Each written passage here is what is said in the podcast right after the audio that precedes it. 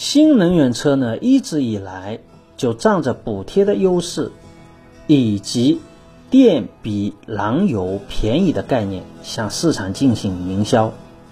在这样的一种便宜的概念包装之下呢，使得很多人选择了新能源汽车。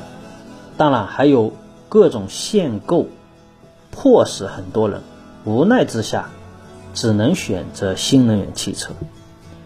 然而，在实际的使用中，并没有想象中的这样美好。比如，我们是在燃油方面节省了，但是我们在维修、在保险、在保值方面，并没有获得性价比的优势。尤其是一些搭载激光雷达的车型，维修成本就非常之高。近日呢，一位汽车博主就曝光了小鹏 P5 的激光雷达更换的费用。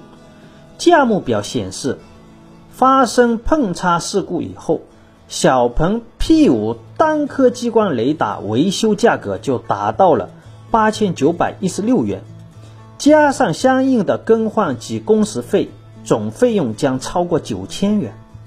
由于小鹏 P5 的激光雷达呢，又是被安装在车头保险杠这个地方，所以直接损坏。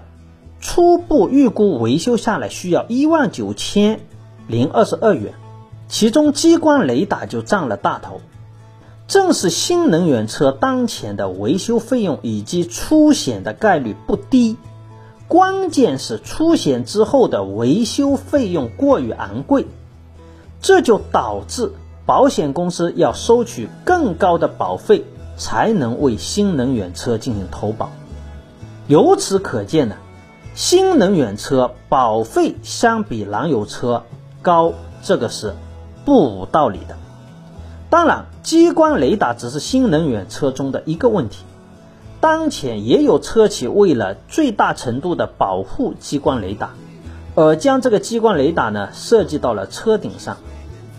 但是从目前的情况来看，这些互联网品牌的新能源车。是否会在用户量达到一定的程度时候，就利用互联网的思维来收割用户呢？这是目前很大的一个问题。简单的说，就是这一些互联网汽车品牌，在达到一定的用户量之后，然后就会开始借助于售后服务与维护保养，而变相的各种收割。这种方式呢，是互联网领域的企业最擅长的模式与方法。